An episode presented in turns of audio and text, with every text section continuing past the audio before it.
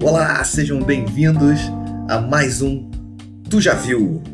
O Tu Já Viu é um podcast tocado aqui por eu que, que vos falo, Cláudio Lemos, e meu grande amigo Thiago Amendoeira, aonde a gente fica trocando aqui figurinhas sobre os filmes que a gente anda vendo. E não necessariamente é um filme recente, é simplesmente o último filme que a gente viu, porque a gente gosta de ficar trocando ideia de cinema mesmo. É isso aí, Thiago? Isso aí, como a gente fala, não necessariamente é o filme mais recente. É... Essa época da pandemia da Covid-19, eu acho que incita mais que a gente veja coisas antigas e coisas que a gente estava se devendo, né? Eu, por exemplo, estou vendo uma série inteira de, dos anos 2000, colocando em dia uma referência que eu não, simplesmente não conseguia, não tinha tempo. Mas vale muito a pena rever coisas, né? Com certeza, com certeza. Então tá, vamos lá aqui pro nosso programa de hoje. Vou te perguntar o seguinte, quero saber se tu já viu é, The Gentleman, Os Magnatas do Crime. Conta aí, cara. Conta aí. Essas suas referências obscuras, eu, só aprendo. É, mas não é obscura, não, tu vai ver, tu vai gostar. Esse, na verdade, cara, é o último filme que o Guy Ritchie lançou. E, e aí eu vou ler a sinopse aqui antes de começar a contar um pouco mais do filme. É, vamos lá. Sinopse de The Gentleman. Magnatas do crime. Mike Pearson construiu ao longo de décadas um verdadeiro império no cultivo e negociação da maconha, estabelecendo fazendas subterrâneas em vários locais na Inglaterra. Decidido a deixar o negócio, ele busca um comprador que lhe pague o valor merecido. As negociações são acompanhadas de perto por um detetive particular que colhe provas sobre os envolvidos de forma a extorquí-los e também servir de roteiro para um filme. Cara, é Guy Ritchie, assim, tipo, puro. Aquele bem Guy Ritchie que a gente conhece. O mesmo cara que fez Snatch, o cara que fez Jogos Trapaças e Dois Canos Fumegantes, que fez o Revolver, que fez Rock and Roller. É aquela confusão que a gente adora ver, assim, sobre é, a trama dentro da trama. E, sempre, e aí você acha que você está seguindo um tipo de, de de bandido, né? Que sempre assim, são os caras querendo dar golpe em alguém ou querendo né, resolver algum tipo de, de armação, né? Tem sempre um pé no mundo ali no subcrime, no mundo criminoso e tal. E, e, cara, o Magnatas do Crime é fantástico, assim, porque você vê que o, o Guy Ritchie hoje em dia ele tá, tá mais maduro, né? Na direção, está mais velho e tal, não sei o que, então ele tem muito mais domínio sobre a técnica dele. É, ao mesmo tempo que, assim, isso, isso traz menos novidades sobre o roteiro, sobre, sobre o roteiro que eu digo, o formato, né? Porque na verdade é o mesmo é o mesmo estilo de filme que ele sempre foi que ele, que ele sempre fez, só que ele está cada vez mais craque na maneira como ele entrega isso. É, então assim, o Magnatas do Crime é muito legal. O, o personagem principal é com o Matthew McConaughey e, e quem conta o filme pra gente é, é um pouco através do olhar do Hugh Grant, Cara, só que é muito engraçado porque o, o, o Guy Ritchie ele tem muito domínio sobre a direção e ao mesmo tempo ele pensa muito bem o roteiro antes de construir. Então é um filme todo metalinguístico. É um filme que, né, essa sinopse que eu te falei sobre o cara, sobre alguém que tenta extorquir eles, é, o, quem tenta extorquir o, os criminosos é o personagem do Hugh Grant, que é um fotógrafo, ele seria tipo um, um repórter fotográfico colunista de meio revista de fofoca. Só que ele, de alguma maneira, ele, ele tropeça nessa história do, do desse, dessa coisa da maconha, que, o, que quem lidera esse, esse negócio da maconha é o Matthew McConaughey, que ele queria passar adiante, porque, embora ele tenha ganhado muito dinheiro, estado muito bem, é uma coisa que, de certa maneira, ainda traz um estigma. Né? Tipo, ele nunca vai poder ser um lord inglês porque ele tem esse pé no submundo. Então, por mais que ele tenha boas conexões dentro da nobreza inglesa, ele nunca vai poder ser um nobre ele mesmo, porque ele tem esse pé no submundo, ele não teria como limpar o nome dele. Mas ele queria abandonar isso e simplesmente curtir com a esposa dele. Só que de alguma maneira o Hugh Grant é, saca um pouco da roubada que, que isso ia dar ali e começa a tentar extorquir eles através do, do, do de provas que ele tem, de, né, de fotografia e tal. Só que é muito maneiro, porque ele conta essa história e ao mesmo tempo ele vai meio que. Como ele acha que tudo aquilo é muito fantástico, ele já pensa e já, te, já gera uma narrativa é, em cima disso, meio metalinguística, que seria como é que ele iria vender é, esse roteiro para um, um executivo depois para transformar isso em, em, cinema e tal. Então, cara, é muito divertido, assim, é muito bem feito, é muito bem amarrado. É... E aí eu tava, eu tava buscando aqui, eu esqueci, eu, eu tinha separado a frase para falar do filme, mas eu vou contar aqui o contexto, que ele tem um momento que ele tá, que o, Hugh, o personagem do Hugh Grant tá justamente é, mostrando a narrativa pro cara, contando a narrativa, e tem muitas idas e vindas no filme, né? E aí tem um momento que ele conta, ele faz um. Ele, ele sempre tá contando a história, ele pausa a história, volta a história, e você tá vendo a história acontecendo. Aí o cara, peraí, mas tô te contando aqui o. Aí o cara volta no, nos lances. E aí ele fala assim, ó, olha aqui o que aconteceu. E aí ele conta uma história, né, dentro dessa história da. Como ele contando, como é que ele descobriu as, as informações que ele tem e como é que ele vai usar para chantagear o chefão ali. Ele fala assim: eu tava num lugar tal, era num, tava num jogo de futebol ou de beisebol, não lembro agora e aí eu vi lá da outra ponta uma, uma, aquela visão meio Alfred Hitchcock com uma telescópica assim, né? E aí ele vê o cara, o, um outro chefão conversando com um capanga, só que tava tão longe que ele não tinha como, como ver, é, como ouvir as palavras, né? Mas ele falou assim, não, mas que eu olhei aqui, tava vendo aqui direito, eu vi, fiz uma leitura labial, e aí, aí vem a frase que eu ia te falar assim, e aí foi, e aí na, nas palavras do, do Hugh Grant, né? Tipo, e, aqui, e aquela parada foi tipo uma parada tipo da conversação, saca? Aliás, você sabia que o, o, o cara, o Francis Ford Coppola, ele puxou a conversação no meio dos dois poderosos chefão que ele fez, cara. E que eu falei, isso tudo é um diálogo dentro do filme, cara. Então, assim, é um filme cheio de referência. Ele ainda cita o John Casale, né, nesse papo ali, cara, né, que é foi o cara que fez o Fredo. E aí eu achei fantástico, assim, tipo, essa, essa sacada, assim, porque é muita coisa do Guy Ritchie ficar brincando, né? Tipo assim, ele faz um filme que tem uma mega referência da conversação, Aí ele aproveita para te dar um, um, uma mini aula ali, falar um fato que eu, por exemplo, não, não tinha ideia. Quando ele falou assim, ah, o, o, Coppola ele fez a conversação entre os dois, Poderoso Chefão, Poderoso Chefão 1 e Poderoso Chefão 2, né? Com, e aí ele fala do John Casale rapidamente. E aí eu fui pesquisar, até porque eu fiquei curioso. Falei, cara, John Casale, eu conheço esse nome. Eu fui olhar, o John Casale é o Fredo, né? Do, do Poderoso Chefão 1 e 2. Ele faz a conversação, eu não lembrava, eu vi conversação tem muito tempo. É, o John Casale faz é, Dia de Cão, e depois ele faz o Franco Atirador. Era um cara que tava em mega evidência, cara. E eu falei, cara, o que aconteceu com o John Casale? E aí eu fui ler e ele morreu mega cedo. Ele morreu com, tipo, sei lá, 40 anos. Ele tem, sei lá, tipo, oito filmes é, feitos. Cinco são, tipo, top fodão, assim, pra cacete, sabe? A Conversação, Poderoso Chefão 1 e 2, Um Dia de Cão e Franco Atirador. Eu falei, caraca, cara, o cara ia ser, tipo, um monstro hoje em dia, né, cara? O cara foi muito interrompido, ele teve um câncer. Foi, fui buscar a informação, falei, caraca, uma doideira, cara. Mas enfim, voltando pro Guy Ritchie, assim, é, é, muito divertido como é que ele consegue botar. Ele bota aqueles personagens engraçados, né, cara? Tem um personagem secundário também na trama, que é interpretado pelo Colin Farrell, que é um. que é o que ele. Que ele, que ele, ele tem um nome, mas chamam ele o tempo inteiro no filme como o treinador. Ele é um cara que ele é, ele é meio que o chefe de um de um lugar que treina luta de boxe e tal, né? E todo mundo se refere a ele como treinador e tal. E aí e tem uma sacada muito genial no Magnatas do Crime, que a galera que frequenta a, o ginásio lá onde o treinador é, é o líder, né, é o dono da parada, é, os moleques meio de 20 e poucos anos e tal, que eles, eles fazem crimes, assim, eles cometem crimes, só que eles cometem crimes e filmam. Então, sabe, tipo, caçadores de emoção?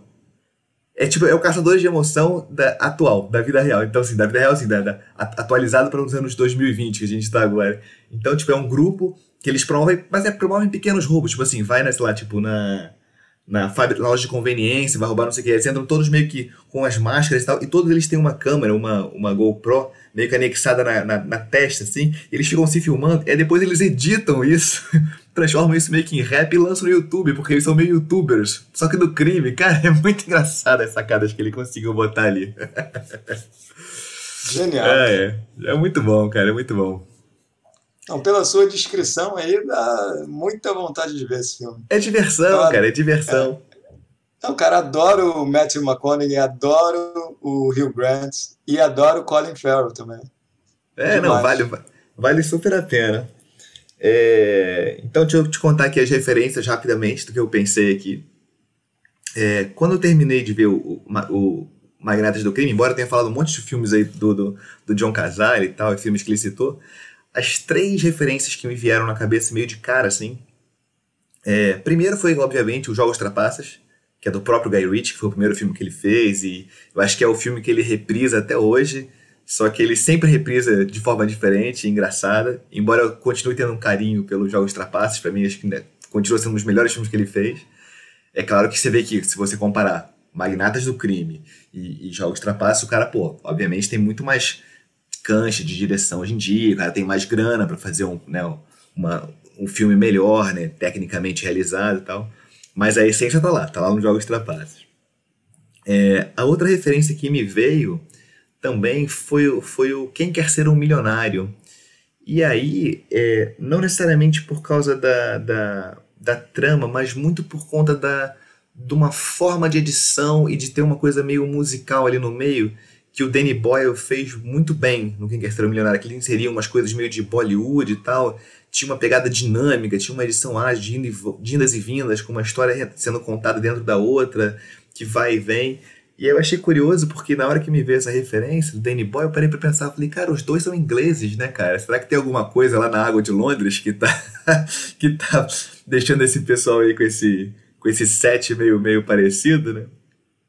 E, e a terceira referência foi um outro filmaço que eu vi recentemente, eu vi na, na onda do Oscar desse ano, não sei se você viu, que é o Entre Facas e Segredos, que estava indicado na categoria de roteiro é, que também tem uma dinâmica bem assim de golpe, de golpe de família, de uma coisa de vamos dar um. um é, você não sabe se a história que estão te contando está tá, tá sendo totalmente verídica, ou se estão te escondendo algum detalhe propositalmente, sabe? para você ficar ali antenado na história, mas é muito divertido, cara. Foi isso. Minha defesa de, de magnatas do crime foi essa. Não, sensacional. Esse filme é, é de 2020, cara? É 2019, do ano passado. Você sabe se foi pro cinema? Cara, eu não sei. Ele, sim, ele não tinha sido. Eu não. Se foi assim, foi tão rápido, porque eu não lembro dele ter sido lançado no Brasil. E eu normalmente fico de olho, né? Quando é um diretor assim que eu gosto, eu sempre fico de olho para ver onde é o que, que aconteceu, tipo, que, quem lançou, como é que foi e tal. E eu, eu realmente nem tinha ouvido falar que ele, que ele tava com esse filme pronto. Já vi, já, tipo, já tinha é. nascido. Pois é, cara. É, eu nunca tinha ouvido falar. É, ele, ele dirigiu é, aqueles filmes do, do Sherlock Holmes, né? Com o Robert com, Downey Jr. Com o Robert Downey Jr., sim, sim, sim. É, eram as últimas coisas que eu tinha ouvido falar que ele tinha feito. E já tem tempo, uns 10 anos já. Já tem 10 anos, cara. Passa rápido.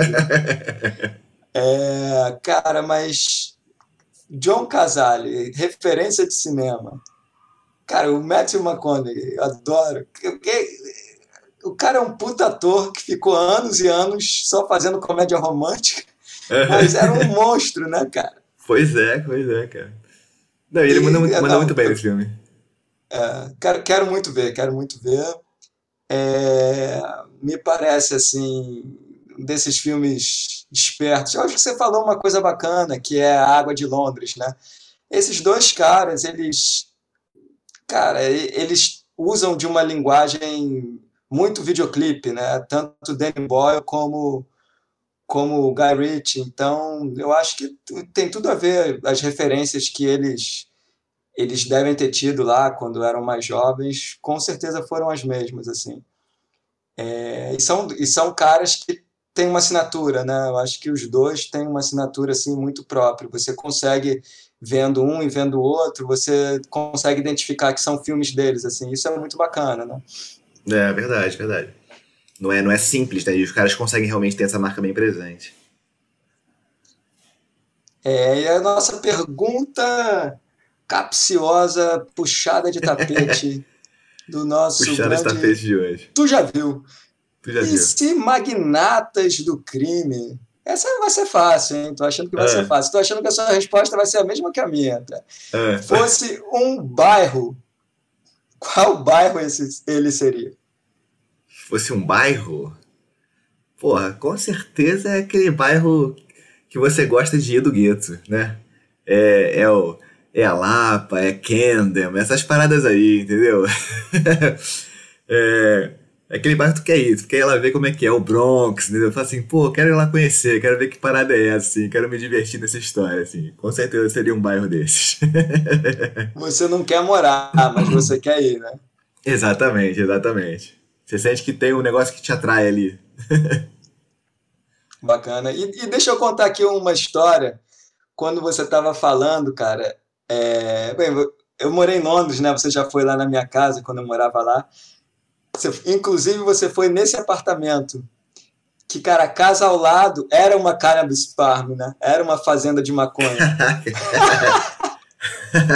era um Isso cenário. é comum lá, cara. Os caras um alugam cenário. as casas, pagam os aluguéis adiantado, falam que tem um trabalho noturno, que não podem ser incomodados, e eles transformam as casas em fazendas de maconha, cara. Então eles põem é, luzes industriais, assim, e, e milhares de vasos de maconha. Eu, cara, era a casa do lado de onde eu morava e, e eu nunca via ninguém entrando lá. E aí um dia começou a pegar fogo a casa, a gente chamou os bombeiros, aí os bombeiros entram na casa, a rua inteira para, vai ver o que está acontecendo. Os bombeiros entram na casa, quando eles saem, cara, rindo pra caralho. E aí vão tirando os vasos, cara, aqueles vasos de maconha, vão tirando os vasos de maconha, muita maconha, cara. Caralho, não para, sem Cara, é muito doido. Depois você procura aí, dá um Google, Cannabis Farm é, House, ou London, alguma coisa assim, você vai ver a foto. São fotos que, que é comum isso, assim. E é horrível, porque os caras destroem as casas, sabe? Eles Caraca, pagam entendi. adiantado, mas destrói completamente as casas. Mas, cara, é sensacional, sensacional. Cara, muito bom, muito boa história, muito boa história. E vem cá, o que, que você vai trazer pra gente hoje? O que, que você viu aí? O que, que Então, você andou vendo? Hoje eu trouxe uma proposta diferente, na verdade. Eu, na verdade, vi, consegui ver um filme é, desde o nosso último encontro. Como eu te falei, eu tenho visto Sopranos, né? Então tem me ocupado um tempo ver essa série, são 86 episódios. Vou chegar lá, vou chegar ao fim. Mas eu consegui ver mais um filme do, daquele festival Varilux, que eu tenho visto, filme francês, filme que se chama Carnívoras.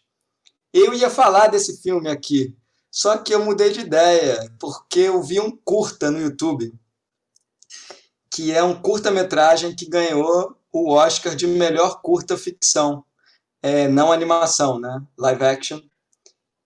E eu achei muito bacana, assim, achei uma proposta legal, assim, que o cara conseguiu. O diretor, na verdade, é um roteirista, diretor, e ele é originalmente documentarista. E esse, pelo que eu entendi na biografia dele, essa é a primeira ficção dele. E o cara promete, assim. É um filme de 20 minutos, né? um curto de 20 minutos, que é sobre. É, lembra um pouco também esse momento que a gente está vivendo. Eu vou falar aqui, é, vou traduzir no freestyle o, a sinopse. O título do filme é A Janela dos Vizinhos, ou The Neighbor's Window, e conta a história de uma mulher de meia idade com filhos pequenos que tem a vida abalada quando no prédio da frente se mudam dois, se muda um casal de jovens de vinte e tantos anos e que ficam na janela em frente à janela dela. É, então eu que tenho filhos, na verdade meus filhos já não são tão pequenos assim, já, eu, o maior tem nove e a menor tem sete, mas eu consegui de alguma maneira me identificar muito com ela, assim. É, porque o que, que, acontece, né? Ela é casada, ela está grávida de um terceiro filho, ela tem esses dois filhos pequenos de três, três anos, três, quatro anos.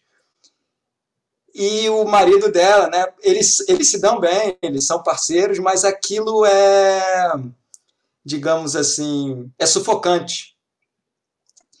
É, a história se passa em Nova York, ela começa no outono, é uma história que vai de outono a outono, se passa durante um ano, assim, você vê as estações do ano mudando. E logo no começo do filme eles estão cuidando dos filhos e ela vê na janela em frente a dela, no prédio em frente, um casal lindo, um casal de vinte e tantos anos, e eles começam a se beijar e tirar a roupa. E ela e o marido começam a olhar para aquilo e ficam assim, boquiabertos, cara. Que isso? Eles não têm vergonha. E você vê que os caras acabaram de se mudar, tem caixas né, no apartamento.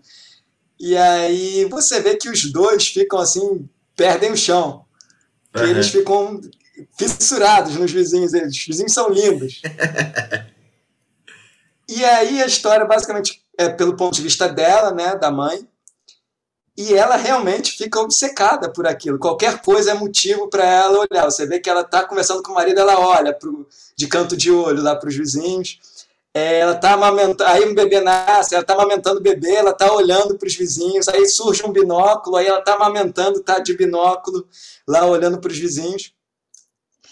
E tá totalmente obcecada, assim. É, o marido também está obcecado, mas você vê, como você vê mais ela, você vê que ela aquilo realmente mexeu com ela de alguma maneira.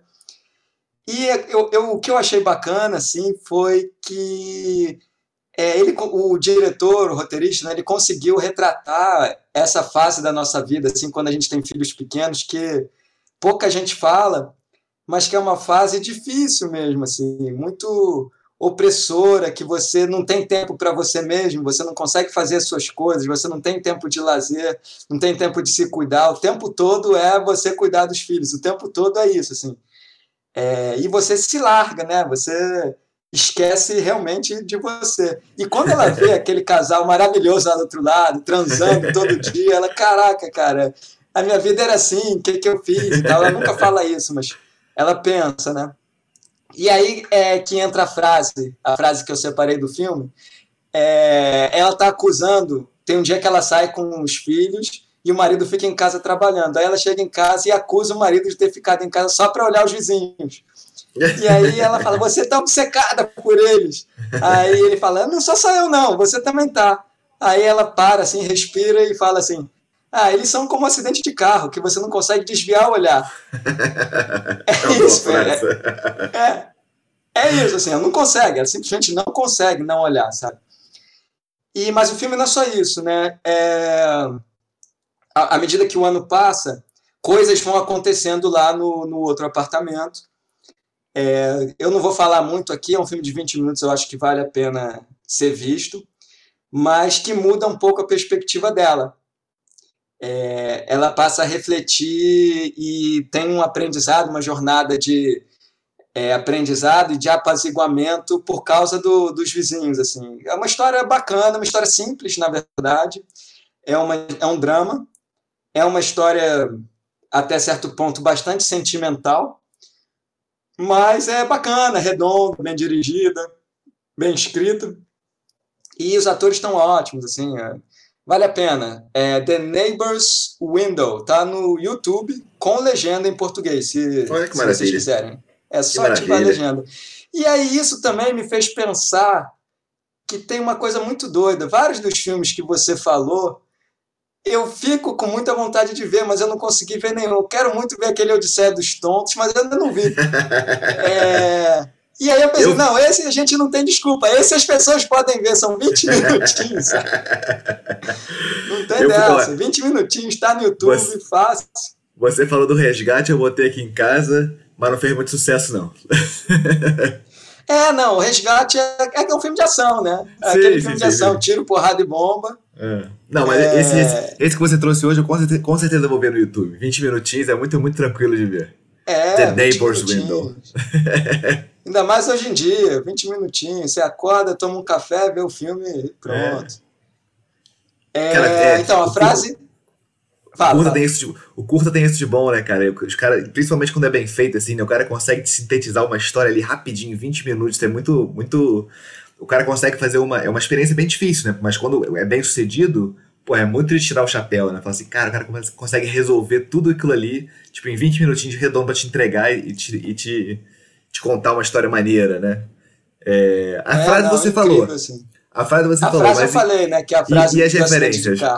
É, e as referências? Cara, é, obviamente, né, o Hitchcock, né, Janela Indiscreta, que é um filme também que se passa todo de alguém olhando para a vida do outro.